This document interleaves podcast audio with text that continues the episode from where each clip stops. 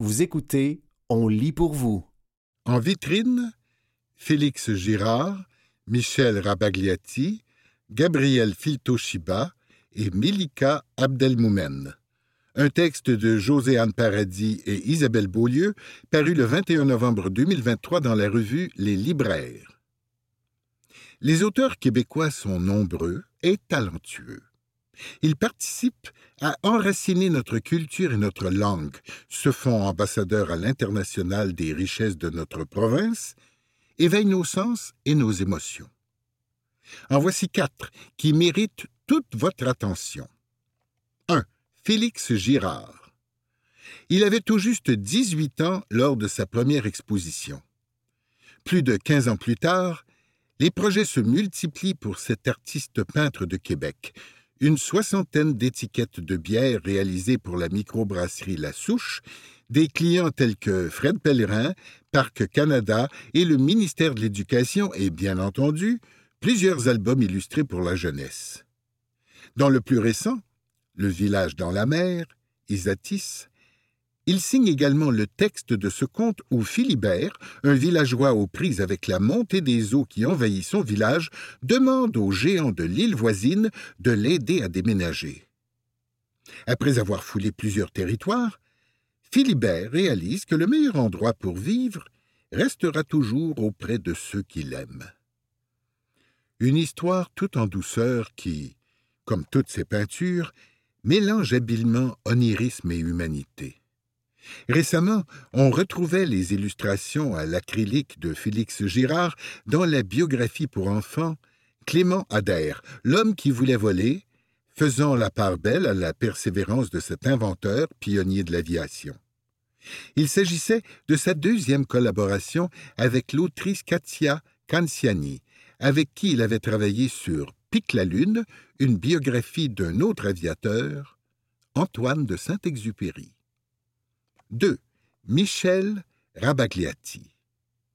Existe-t-il un bédéiste plus connu dans la province que Michel Rabagliati, l'auteur de la célèbre série Paul? On en doute, vu la multitude de prix qu'il décore ainsi que le succès retentissant de ses ventes. Pour preuve, son récent Rosalille a été le livre le plus vendu lors de la dernière journée le 12 août J'achète un livre québécois, autant dans les librairies indépendantes de tout le Québec que sur les libraires.ca. S'inscrivant dans la série des Pauls, bien qu'il n'en porte pas le nom, ce roman graphique explore la relation père-fille de son alter ego et de Rose en vacances dans le Bas-Saint-Laurent. Rabagliati délaisse ici la ligne claire et opte pour un look au graphite, encore plus intime et propice au grand paysage, un nouvel esthétisme dont vous avez un aperçu en couverture de ce magazine. Avec sa série, l'auteur dessine le passage du temps, abordant avec tendresse et simplicité le quotidien d'un jeune homme qu'on découvre parfois jeune, Paul a un travail d'été, Paul au parc, parfois plus âgé, Paul à la pêche, Paul à la maison. Au fil des pages, on revit notamment la crise d'octobre, ses études en graphisme, ses années de scout, sa dépression. On rappelle que le touchant Paul à Québec a été la première BD québécoise à être adaptée au cinéma et que l'auteur a été nommé chevalier de l'Ordre des Arts et des Lettres de France en 2022. Si le neuvième art québécois a obtenu ses lettres de noblesse, on peut dire que c'est un peu grâce à lui. 3. Gabriel Filto-Shiba. Son roman En cabané, paru en 2018, largement insufflé par la vie de l'autrice, est le premier de ce qui sera un triptyque avec la publication de Sauvagine en 2019 et de Bivouac deux ans plus tard. On y fait la connaissance d'Anouk Baumstark, une femme ayant fait de la forêt son lieu de vie et qui en est devenue une ardente défendresse. En 2022, elle publie La forêt barbelée, un recueil poétique qui, toujours en accord avec les thèmes de prédilection de l'écrivaine, exhume les beautés de la nature. La même année est éditée Sitka, une nouvelle mettant en scène les aventures d'une louve. En octobre dernier, avec Exa, mot allemand signifiant sorcière, l'autrice présente un nouveau cycle empreint de magie. Chaque année, Sandrine se rend dans le nord du Québec pour planter des arbres. Cette fois, elle y amène Thalie, sa fille, et tout un groupe de femmes les accueillera. Se profile à travers les livres de l'éco-féministe Gabrielle Filto-Shiba, tous édités chez XYZ, un irrémédiable amour du territoire et la profonde conviction de sa sauvegarde et de sa protection. 4. Melika Abdelmoumen. En plus d'avoir participé à plusieurs collectifs de nouvelles au courant de sa carrière, Melika Abdelmoumen a notamment signé en 2018 12 ans en France, VLB éditeur, où elle relate ses années sur le vieux continent. Si les sources de ce livre sont issues de son expérience personnelle, elles servent surtout à relever l'état de terreur vécu par l'autrice et causé par l'ambiance d'un pays marqué par la violence et la xénophobie. Elle y raconte également son implication auprès des Roms d'un bidonville et de l'ostracisme d'un système qui les a pris pour cible. L'an dernier, elle publiait l'essai fascinant Baldwin Styron et moi, Mémoire d'encrier, prenant l'exemple de l'amitié qui unissait les deux écrivains, l'un noir, l'autre blanc, pour ouvrir la conversation sur le sujet du racisme. Cette saison paraît Les engagements ordinaires, atelier 10, par lequel l'autrice retrace les combats pour une société plus juste, menés de mère en fille et à l'ombre des projecteurs. Avec cette publication, elle rappelle l'importance du militantisme à la petite semaine et réitère son serment de résistance contre toute forme d'oppression. C'était en vitrine, Félix Girard, Michel Rabagliati, Gabriel Filtoshiba et Melika Abdelmoumen, un texte de Joséanne Paradis et Isabelle Beaulieu, paru le 21 novembre 2023 dans la revue Les Libraires.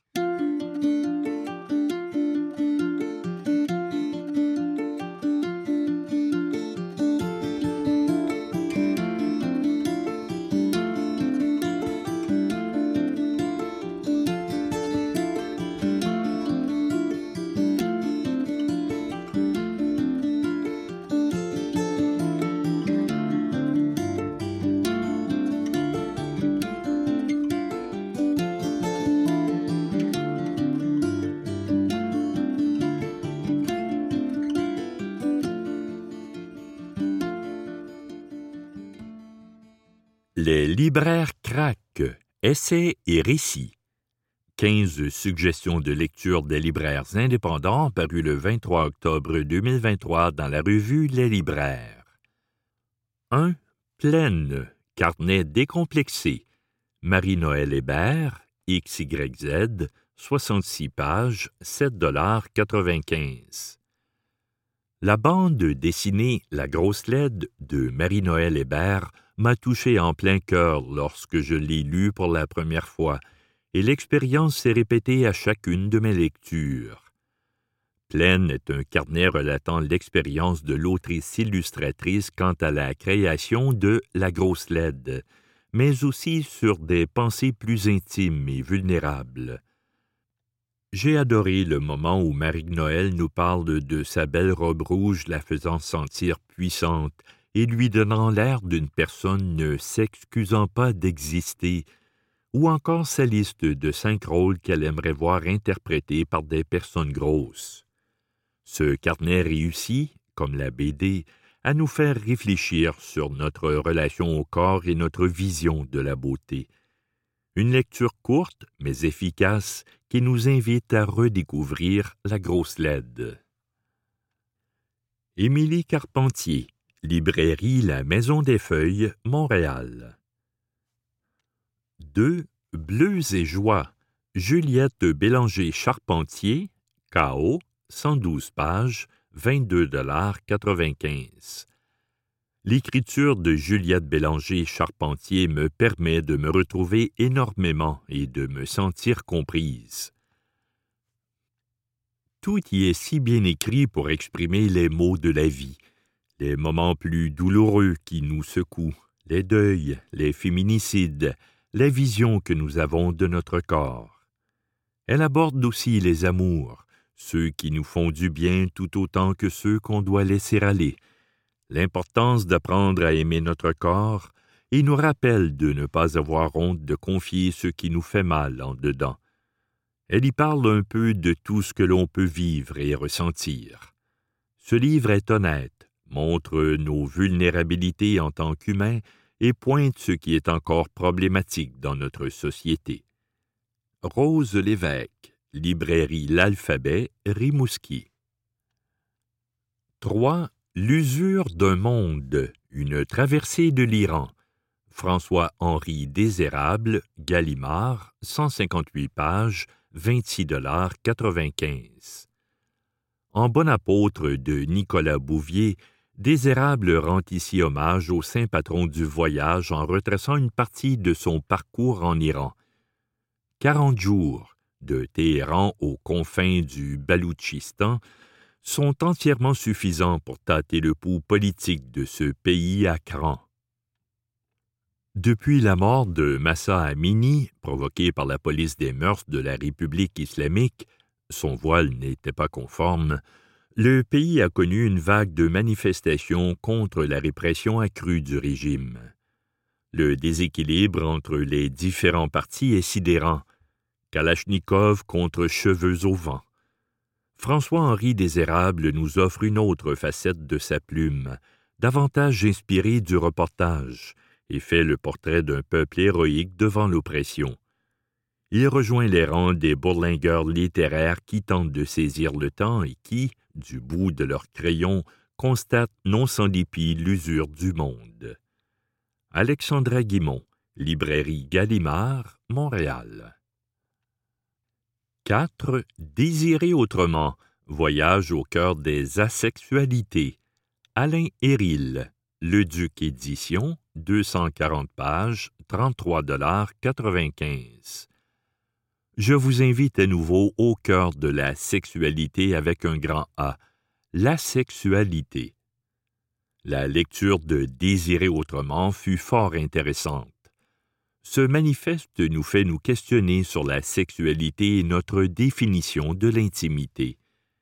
Comme la société dénie encore l'existence de cette possibilité, il est important d'en parler. Oui, oui, il est possible d'aimer profondément un autre que soi sans le désirer sexuellement. Comme le titre le dit, être asexuel, c'est de désirer une personne autrement. Et c'est ce qui compte quand on aime quelqu'un, l'amour sincère que nous portons envers l'un et l'autre. Aimer chacun à sa manière. Ciel du charme, les bouquinistes Chicoutimi. 5. Habiter nos corps pour en finir avec la banalisation des douleurs des femmes. Caroline Arbour, Cardinal, 216 pages, 29,95 Être fier d'être forte comme des femmes. C'est le message qu'envoie Caroline Arbour dans son essai féministe qui retrace l'historique des douleurs des femmes et les mécanismes qui continuent de les banaliser. Physiothérapeute en santé périnéale, elle décrit avec professionnalisme et sensibilité les expériences qui sont trop souvent passées sous silence pour beaucoup de femmes. C'est un récit intimiste qui met en lumière les problèmes, ainsi que des solutions qu'elle propose sous forme d'exercice à la fin de l'essai. Ce livre est assurément un incontournable pour toutes, non seulement pour se sentir entendu, mais aussi pour mieux comprendre et mieux rattraper les années de micro, ou pas, agression que nous subissons. Alice Kirouac Nascimento, Biblerie GGC, Sherbrooke.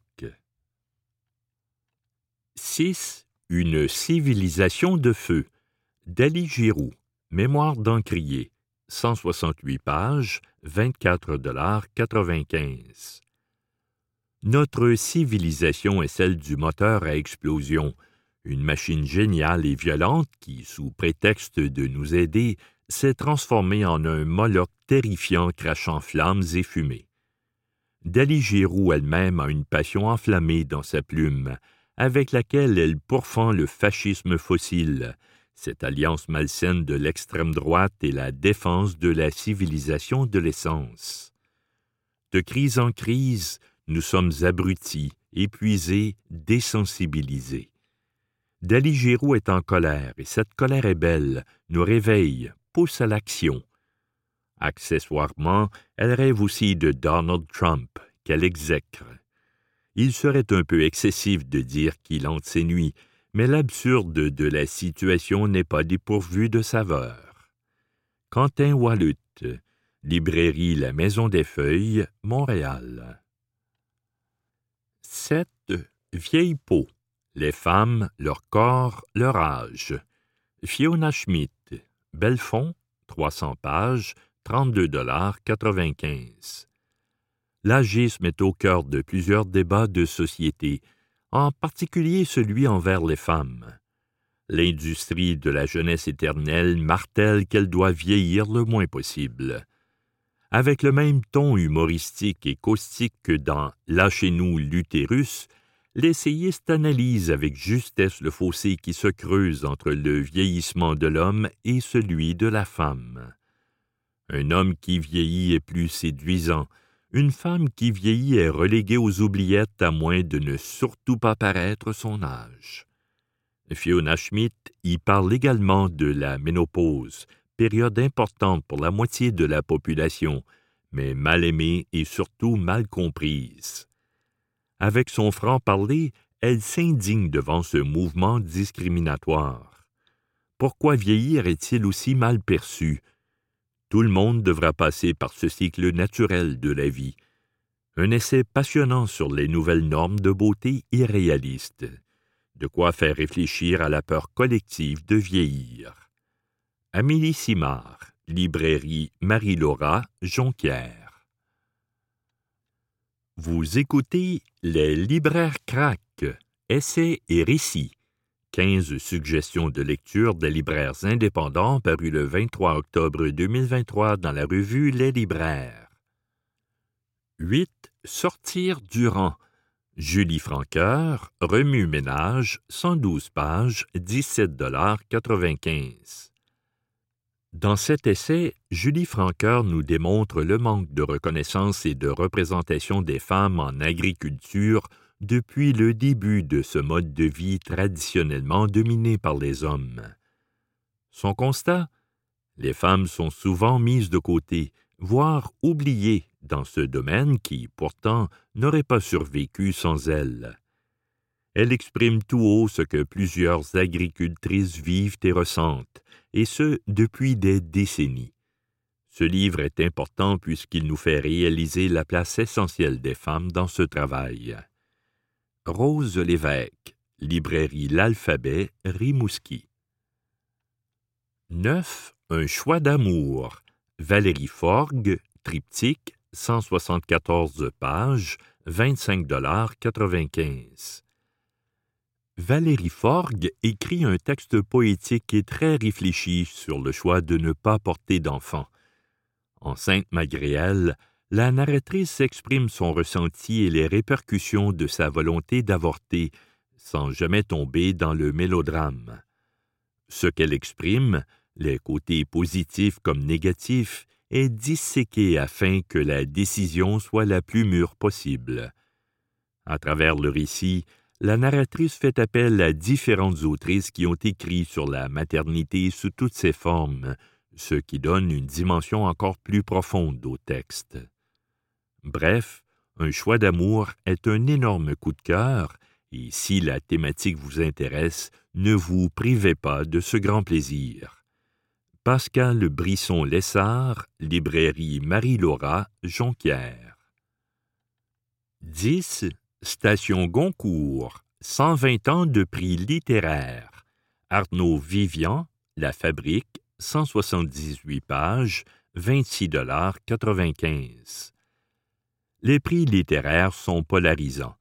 Certains y voient un moyen de financer le métier et d'améliorer la qualité de vie des écrivaines et écrivains. D'autres y critiquent plutôt un copinage institutionnalisé aux intérêts multiples. Qui dit prix dit mépris.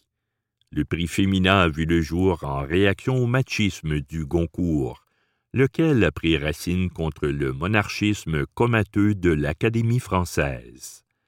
Et on apprend que le Médicis émerge avec le mandat de corriger le mauvais choix des autres. Aujourd'hui, on compte des centaines et des centaines de prix littéraires en France et seuls quelques-uns sont significatifs pour le public. Arnaud Vivian, après avoir écrit son Cantique de la critique, revient à la fabrique avec un réjouissant petit essai sur la génétique des prix qui fabriquent, ou non, de la valeur littéraire depuis maintenant 120 ans. Alexandra Guimont, Librairie Gallimard, Montréal. 11. Troubler les eaux.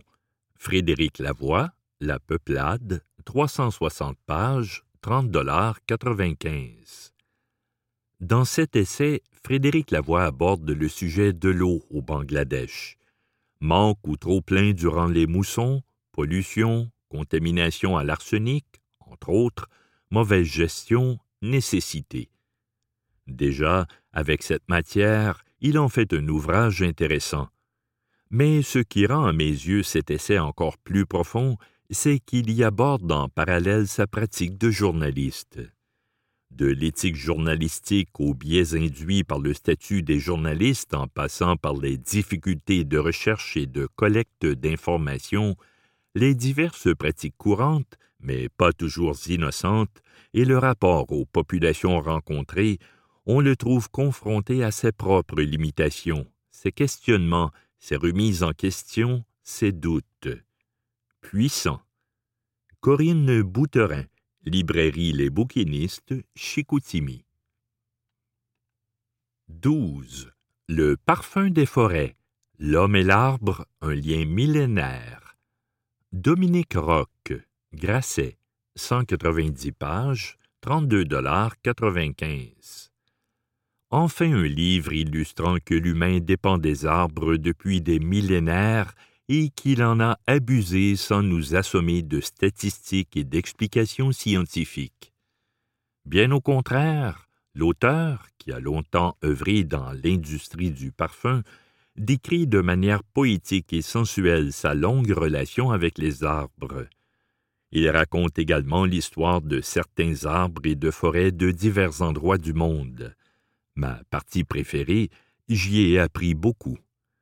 Au final, on partage sans réserve son amour pour l'arbre-forêt, le havre qu'il faut protéger, et celui pour l'arbre-bois, la ressource qu'on utilise pour fabriquer maisons, meubles, parfums, etc.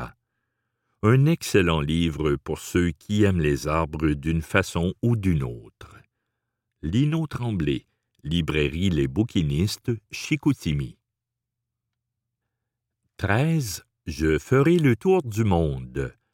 Alexandra Chaska, Boréal, 328 pages, 29,95 Alexandra Chaska, reporter pour Télé-Québec, ex-correspondante de Radio-Canada et journaliste de radio, propose dans son autobiographie un parcours de vie qui part de sa Pologne natale et l'amène dans plus de 50 pays de la place Tiananmen en passant par Cité Soleil ou Kandahar, elle nous livre les coulisses de ses reportages sur les grands bouleversements de l'humanité de cette époque. Non seulement témoin de l'histoire, elle exprime aussi ses réflexions sur le fait d'être une femme journaliste dans les années 1990-2000. Que de barrières elle a dû abattre ou contourner pour livrer une information juste, pertinente et journalière un écrit clair, fluide et sans prétention qui souligne le travail acharné d'une grande journaliste de chez nous. Marc-Alexandre Trudel, Librairie L'Intrigue, Saint-Hyacinthe. 14. Les prophéties de la montagne. Patty O'Green, Marchand de feuilles, 304 pages, 28,88 les nombreuses pérégrinations de Patty O'Green sur la montagne, que l'autrice n'aime pas nommer Mont-Royal, vous comprendrez pourquoi en lisant, sont pour elle autant d'occasions de nourrir ses questionnements et réflexions sur notre rapport au monde, naturel, humain ou intangible. J'ai adoré parcourir avec elle les sentiers de ce territoire qu'elle décrit admirablement et y suivre les méandres de ses pensées. Chaque lieu spécifique, chaque recoin de la montagne possède grâce à sa plume une magie qui lui est propre et qui ouvre des portes sur l'histoire, l'art, l'amitié, l'amour. Chaque pas nous mène vers plus profond, plus vaste ou plus intime, selon les caractéristiques du terrain.